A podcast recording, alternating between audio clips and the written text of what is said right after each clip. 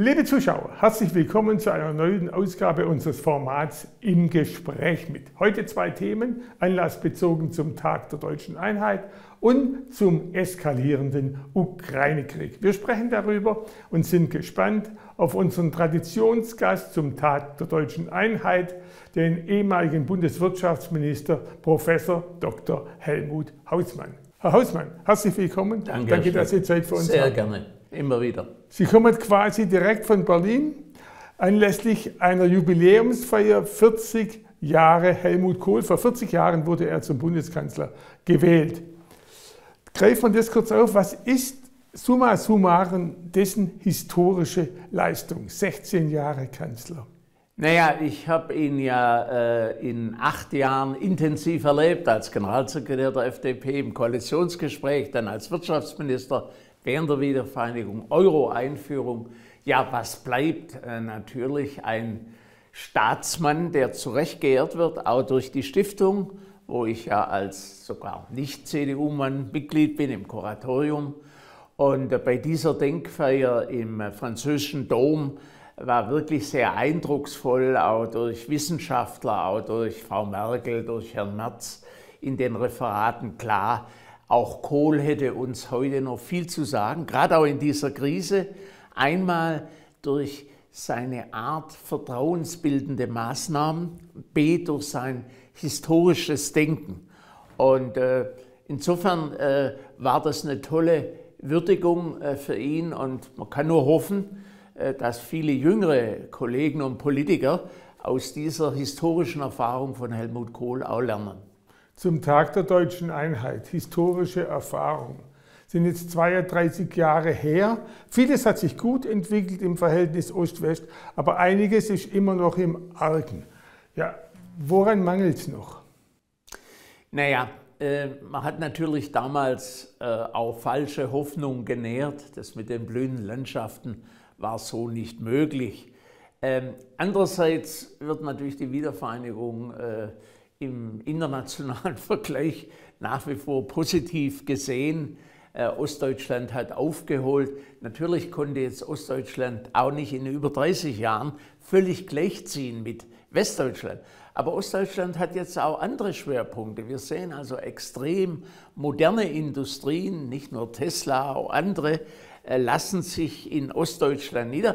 Das ist natürlich ein Hoffnungspunkt und motiviert uns wieder im alten Westen auch wieder offener, innovativer, wettbewerbsfähiger zu werden.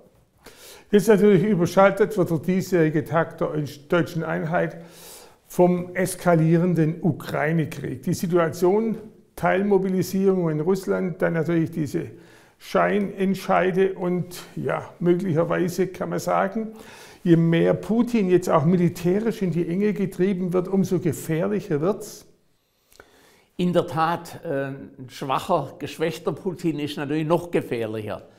Ähm, aber ich würde zwei Dinge sagen. Einmal, es ist ein noch ein Konflikt in Europa, aus globaler Sicht, natürlich aus indischer Sicht, aus chinesischer Sicht, sagen die zunächst mal, ihr müsst irgendwann eine Lösung dieses Konfliktes finden, bevor wir in einer Weltrezession sind. Also die Gefahr sehe ich. Äh, zweitens glaube ich, äh, die NATO ist inzwischen auf einem so starken äh, Weg, äh, dass die Gefahr, dass dieses Beispiel Ukraine von ihm benutzt wird, um die baltischen Staaten zu überfallen, dass das jetzt schon gebannt ist. Also es ist ein großer Erfolg, die Stärkung der NATO, aber diese großen Verluste von jungen Russen jetzt, auch von jungen Ukrainern, die man eigentlich gebrauchen für den Wiederaufbau, äh, da das äh, erfordert äh, nicht kurzfristig, aber zumindest langfristig ja eine Suche nach einer Lösung. Es kann kein Dauerabnützungskrieg bleiben mit allen ja, äh, äh, ja, Rückwirkungen auf, auf uns, Inflation, Rezession, Wirtschaftskrise, Sanktionen müssen immer was bringen und nicht denjenigen mehr schädigen, der die Sanktion auslöst. Was haben die Sanktionen, um das Stichwort aufzugreifen, eigentlich in Russland bewirkt und ja gefragt, wie lange können wir die Sanktionen noch aufrechterhalten? Wir sprechen nachher noch über die Wirkungen. Also die Sanktionen haben zunächst mal in Russland klar gemacht, äh, dass dieses bequeme äh, praktisch diese Abhängigkeit auszunützen mit Billiggas, dass das keine Dauerlösung ist. So weit, so gut. Andererseits müssen wir natürlich sehen, die Sanktionen werden ja nicht global eingehalten. Die Inder, die Chinesen nehmen den Russen Gas, Kohle ab und äh, damit wird praktisch die Kriegsfinanzierung nicht entscheidend getroffen. Ähm, sehr viel wirksamer, aber das dauert eben, sind die technologischen Sanktionen. Da fehlt den Russen dann langfristig die Modernisierung nicht nur der Wirtschaft, auch der Waffen. Aber das dauert sehr lange. Also insofern, meine Meinung nach, neben den Sanktionen muss jetzt eine diplomatische Offensive kommen deutsch-französische Initiative in der UN mit äh, China, mit Indien, die ja jetzt auch schon abrücken von Putin und sagen, er kommt zu einem Kompromiss, das muss verstärkt werden.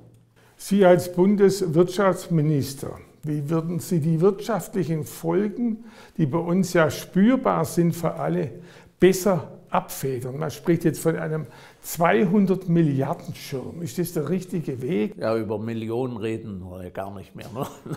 Nur über dreistellige Milliarden. Das ist natürlich schon gewaltig. Aber äh, wie die Bazooka damals von der Europäischen Bank äh, zunächst mal den völlig verunsicherten Verbrauchern und Mittelständlern das Gefühl gibt, der Staat ist nicht wehrlos. Er greift jetzt zu einer großen Waffe, euch zu schützen das halte ich psychologisch für das Entscheidende. Ob das auf Dauer äh, äh, weitere Rezession von uns fernhält, hängt eigentlich da vom, von der Möglichkeit, äh, mit der Ukraine und mit Russland und mit China zu einem Kompromiss kommen, wenn natürlich es einen Weltwettkampf um billige Energie gibt, wo wir praktisch jetzt schon sehr teuer sind, ohne Atomkraft, ohne Kohle, äh, dann sind wir auch Verlierer, weil diese Riesenbeträge können wir nicht ausgleichen. Ein bisschen grundsätzlich gefragt, bezogen auf die Verteilung dieser gewaltigen Summen. Ist eigentlich das Gießkannenprinzip das Richtige? Manche sprechen, es droht ein großer sozialer Unfrieden, ein heißer Herbst oder gar Winter bezüglich Demonstrationen und Unzufriedenheit in der Bevölkerung. Das würde ich nicht unterschätzen. Ich würde vor allem den Unterschied machen, gerade kurz vorm Tag der deutschen Einheit zwischen Ost- und Westdeutschland. In Ostdeutschland ist natürlich die Krise stärker noch angekommen und das sind eben viele kleine, noch nicht gefestigte Existenzen und damit auch Arbeitsplätze. Also äh, da ist es sicher richtig, jetzt mit großem Geld reinzugehen, äh, die zu teure Energie runter zu subventionieren Andererseits müssen wir natürlich aufpassen, dass das nicht dazu führt, dass wir nichts einsparen. Denn wenn wir nichts einsparen, haben wir keine Chance, am Weltmarkt praktisch günstiger zu sein. Aber ich finde, die Maßnahmen sind richtig und man kann nicht alles über Steuerpolitik machen, da hat der Herr Lindner recht, im Mittelstand schon, aber viele Leute, die gar keine Steuer zahlen, für die ist eben jetzt entscheidend das Wohngeld, die direkten Zuschüsse und da geschieht ja jetzt eine Menge. Allerdings muss es relativ schnell jetzt ja so konkretisiert werden, dass es ankommt. Sobald das Wetter weiter kalt ist wie im Moment, kriegen die Leute mehr Angst, weil sie natürlich sehen, die Rechnung geht nicht auf. Bleiben wir bei unserem Motiv oder durchgehenden äh, Leitmotiv. Helmut Kohl war ein großer Europäer. Im Augenblick muss man sich vermehrt Sorge machen. Rechtsruck jetzt nach Schweden, auch in Italien. Giorgia Meloni, Berlusconi und Salvini. Das ist ein Sprengsatz für Europa oder wie sehen Sie es? Ich sehe das sehr äh, kritisch. Umso mehr müssen wir in der politischen Mitte natürlich dafür sorgen, dass wir weiter unterstützt werden. Ähm, diese Leute äh, rechts außen äh, profitieren meist davon, dass der Normalbürger einfach das Gefühl hat, äh, die Politik ist völlig abgehoben um uns kümmert sich niemand. Insofern sind diese großen vertrauensbildenden Maßnahmen im Moment enorm wichtig. Und äh, was Italien angeht, da bin ich nicht ganz so pessimistisch. Äh, Italien ist im Grund äh, ein typisch europäisches Gründungsland. Und äh, die durchschnittliche Verweildauer einer Regierung war im Schnitt immer 14 Monate. Also ich sage jetzt nicht, da kommt was Neues, aber dass die Italiener so unklug waren, den Herrn Draghi praktisch nicht mehr weiter zu unterstützen, der wirklich äh, von der Sachkunde her, auch von den Reformen für Italien äh, ein, ein Hoffnungsschimmer war, das äh, macht mich eben stutzig und deshalb glaube ich, müssen wir, aber auch Macron, alles tun, damit der deutsch-französische Motor in Europa von der Mitte her weiter gewählt wird. In äh, Frankreich ein Rechtsruck und in Deutschland doch eine stärkere AfD. Das kann Europa nur schaden. Noch globaler gedacht, Energieabhängigkeit von Russland war ein großer Fehler allein von Russland. So die Abhängigkeit von China scheint ja vielfältiger und größer zu sein. Äh, was ist da zu machen? Man kann ja wohl als Wirtschaftsminister nicht sagen, man muss halt den Handel kappen oder so. Nein, es ist eine andere Abhängigkeit, aber ähm, sie ist nicht so einseitig. Warum? Weil in China selbst ist natürlich die deutsche Industrie anders verankert mit Investitionen, mit Innovation. Also viele Chinesen verdanken gute Arbeitsplätze deutschen Firmen. Das heißt, aus chinesischer Sicht ist es jetzt nicht so ein, einseitig, dass die sagen, wir machen die Grenzen dicht, kein deutsches Auto mehr, keine deutsche Maschine mehr. Also China ist auch von uns äh, nicht abhängig, also wie soll ich mal sagen, braucht uns auch. Äh, dass das natürlich auf langfristig ähm, abgemildert werden muss, dass also äh, die Firmen auch in Indien, in Indonesien, jetzt natürlich auch in Amerika, das nicht so rezessionsgefährdet äh, ist wie Deutschland, das machen die Firmen. Aber ich kann natürlich als Ökonom nur warnen, kurzfristig kann man nicht sagen, ihr müsst jetzt alle raus. Es ist und bleibt der größte Markt der Welt. Und gerade die Industrie in Baden-Württemberg, Auto, Maschinenbau, hat natürlich unglaubliche äh, Potenziale in China. Und äh, insofern glaube ich, müssen wir einfach auch in der Handelspolitik mit China äh, vernünftig umgehen. Die müssen sich öffnen. Wir müssen aber wettbewerbsfähiger bleiben. Und wir können nicht so einfach die amerikanische Anti-Handelspolitik nachvollziehen. Amerika hat wenig Industrie dort. Wir haben viel Industrie. Und insofern müssen wir einen eigenen Weg gehen. Kann man sagen, Wandel durch Handel ist trotzdem ein richtiger politischer Ansatz oder würde das die Frau Merkel heute anders sehen? Also äh, äh, Wandel durch Handel ist natürlich besser wie Krieg oder gar kein Warenaustausch, das ist völlig richtig. Aber er darf nicht zu einseitig werden und er muss politisch, diplomatisch natürlich flankiert werden. Äh, sobald es eine einseitige Abhängigkeit wird und irgendwann muss natürlich auch die Bundesregierung klar machen, dass Taiwan eine der wichtigsten Technologieländer der Welt ist. Kein Land hat so, ist so weit im Chip-Bereich und so abhängig, dass natürlich für China das immer.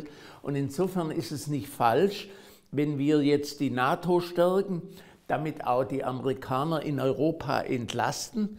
Denn langfristig, egal mit oder ohne Biden, muss Amerika sich um China wegen Taiwan kümmern und nicht noch unsere Aufgaben in Europa übernehmen. Zum Schluss gefragt, das Jahr geht ja auch bald zu Ende. Was macht Ihnen besonders große Sorgen mit Blick auf die Zukunft und was stimmt Sie trotzdem zuversichtlich? Also äh, meine größte Sorge ist, dass wir im Moment in diesem noch europäischen Konflikt, Krieg, es darf kein Weltkrieg werden, es darf nicht der Eindruck entstehen, die westliche Welt muss jetzt Russland besiegen. Wir müssen dafür sorgen, dass Putin nicht weitermacht, sondern dass er die Grenzen sieht. Aber äh, die Sorge ist meines Erachtens, dass im Moment zu sehr militärisches Denken und zu wenig diplomatisches Denken eine Rolle spielt. Pazifismus darf kein Schimpfwort werden, gerade auch in Deutschland aufgrund unserer Geschichte. Optimistisch ist meines Erachtens, wenn die Regierung jetzt wie jetzt die richtigen Maßnahmen trifft, wenn wieder Vertrauen entsteht bei den Verbrauchern, wenn äh, die Kriegsangst und die Arbeitslosenangst und die Rezessionsangst praktisch nicht vorne bleibt, dann ist Deutschland global gesehen nach wie vor ein Land, das unglaubliche starke Ressourcen hat, bei den Leuten, bei der Ausbildung, bei den Universitäten, beim Know-how. Und insofern sollte man auch Hoffnung machen, gerade der jungen Generation, Optimismus, berechtigten Optimismus und nicht als Politiker oder als Wissenschaftler diese Ängste noch verstärken. Herr Hausmann, vielen Dank für das Gespräch. Ja, ich danke Ihnen. Komme immer wieder gerne, wenn es auch einen guten Anlass gibt. Liebe Zuschauer, tatsächlich schwierige und in den Folgen unvorhersehbare Zeiten. Trotzdem vielleicht positiv bleiben und Lösungen finden. Ich danke für Ihr Interesse und sage auf Wiedersehen. Bis bald.